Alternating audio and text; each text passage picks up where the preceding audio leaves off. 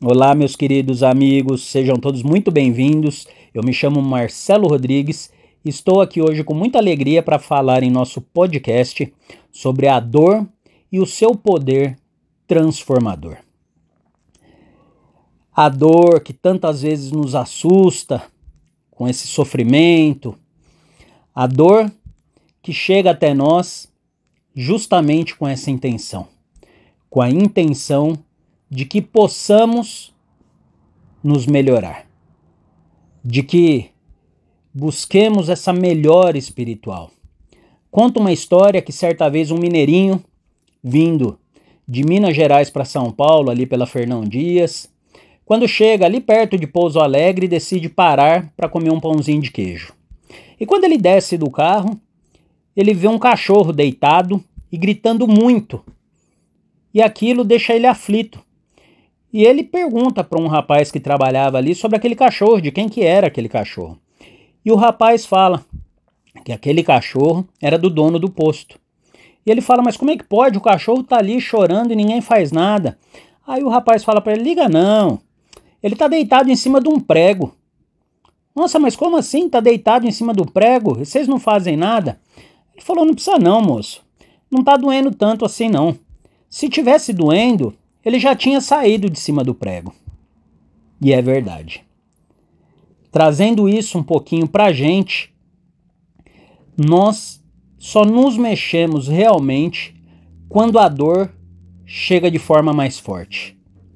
Às vezes, estamos deitados em cima do prego, tá machucando, mas não tá machucando muito. Ele tá ali, tá incomodando, tá doendo um pouquinho, dá pra gente aguentar.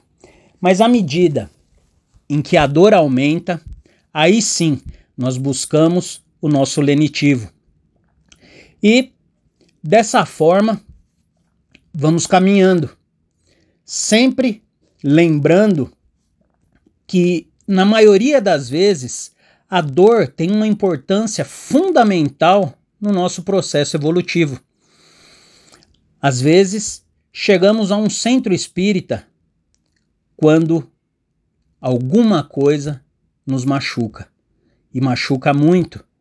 A grande maioria se dirige a uma igreja, a um centro espírita, através da dor, através do sofrimento, buscando essa conexão com Deus, essa conexão com a espiritualidade, a fim de ter aquele sofrimento aliviado naquele momento.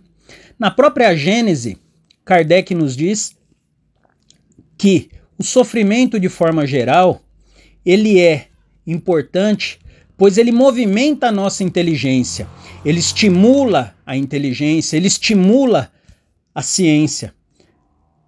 Por quê? Porque nós não conseguimos viver eternamente na dor.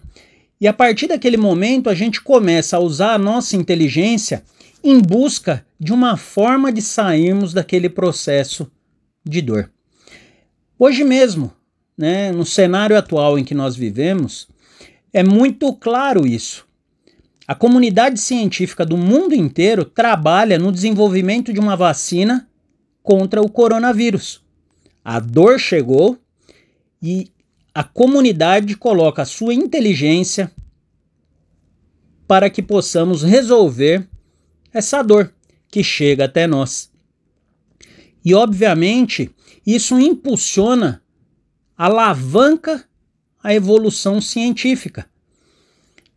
Quantas vezes já vimos isso? Algum mal chega, a comunidade se mobiliza em busca de uma solução para aquilo e conseguem resolver. O homem é assim. Esse contato com a dor faz com que levantemos e busquemos a solução daquilo que estamos enfrentando. E é por isso a importância de encararmos a dor como oportunidades, como as oportunidades que chegam até nós e nos impulsionam para nossa evolução. Quantas vezes atravessamos algum tipo de, pro de problema sério, achando que não iríamos mais aguentar, Corremos pedindo socorro a Jesus, a Deus, somos atendidos, resolvemos aquele problema e saímos dali muito mais fortes do que éramos.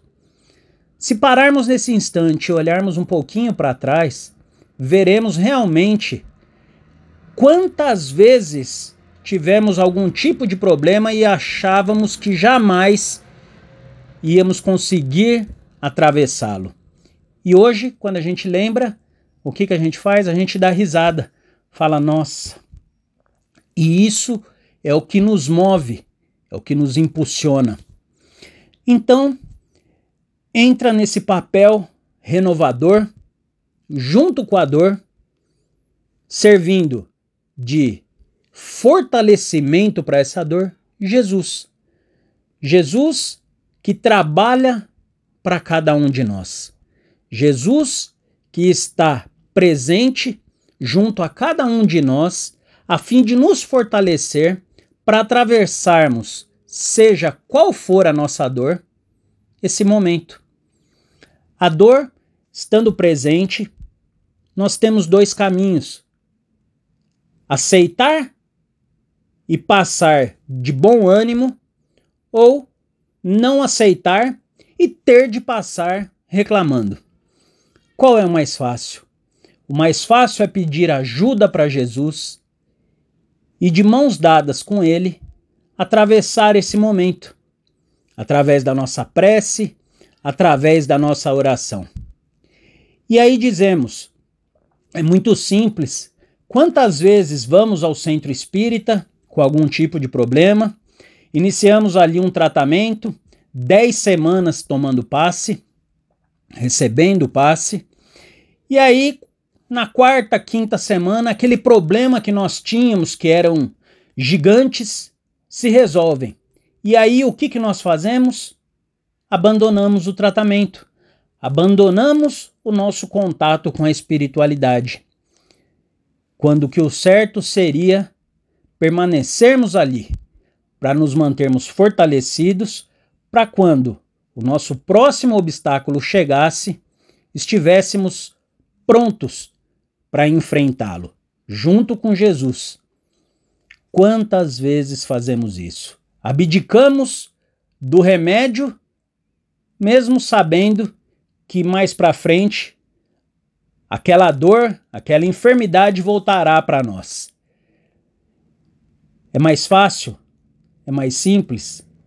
Eu não sei. É óbvio que o correto seria que nós permanecêssemos fortalecidos dentro do nosso propósito de termos Jesus próximos a nós, para que amanhã, ao sermos abençoados com uma nova oportunidade evolutiva, junto dele, pudéssemos enfrentá-la e agradecer a Deus. Eu sempre imagino Jesus ao meu lado, Jesus ao meu lado. Quando eu acordo, Jesus sentado na beira da cama e dizendo: Marcelo, hoje eu vou passar o dia do seu lado. E aí, eu levanto e ok, cinco e meia da manhã vou sair para trabalhar e aí tá chovendo. Eu com aquele bom ânimo, chuva, ônibus, indo trabalhar. E aí, quando eu vou reclamar, eu olho para o lado e vejo Jesus. E aí, em vez de eu reclamar, de vergonha, o que, que eu faço? Oh, obrigado, Deus. Obrigado por estar chovendo. Obrigado por permitir que eu acordasse 5 e meia da manhã para ir trabalhar. E aí a gente vai trabalhar. E aí, quando a gente entra no ônibus, o ônibus lotado, em vez de reclamar novamente, Jesus olhando para mim, eu agradeço pela oportunidade de ter o dinheiro para aquela condução. E quando chegamos no trabalho, o nosso chefe, nosso amado chefe, pede para fazermos um relatório gigante para ele. E aí, quando vou reclamar, Jesus novamente olhando para mim, eu olho para ele envergonhado e digo: Obrigado, Deus, obrigado pelo trabalho. O que eu quero dizer com tudo isso? É que com Jesus próximo a cada um de nós, nós conseguimos vencer as nossas más inclinações. Basta lembrarmos de que Jesus está sempre ao nosso lado. Obviamente, não fisicamente, mas espiritualmente. Jesus a todo momento nos envolve em sua aura de luz, de paz e de equilíbrio. Nós é que esquecemos disso. E aí, em vez de agradecer, reclamamos. Em vez de bem dizer, reclamamos, maldizemos sobre aquilo que está nos acontecendo. Mas se Jesus fisicamente estivesse ao nosso lado, com certeza a nossa postura seria diferente.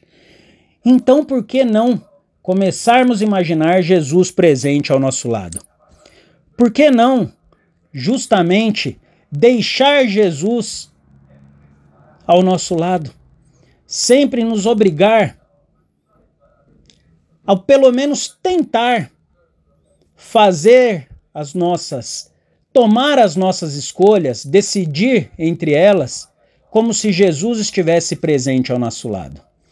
Quando formos falar mal de alguém, lembrar que Jesus está ao nosso lado e de que ficaríamos com vergonha dele estar olhando para nós enquanto falássemos mal de alguém. Então, que nós possamos fazer Jesus sempre presente ao nosso lado, a fim de que evitemos esse essas más condutas, a fim de que nos fortalecemos sempre para passarmos por aqueles momentos de dor e de que velhos hábitos que ainda estão presentes entre nós, que nós possamos deixar esses hábitos para trás e que, quando chegar até nós de alguma forma a dor, possamos sim lembrar de Jesus ao nosso lado e termos melhores escolhas, melhores ações e mais amor em nosso coração. Que assim seja, meus queridos irmãos. Muito obrigado e fiquem na paz do Mestre. Graças a Deus.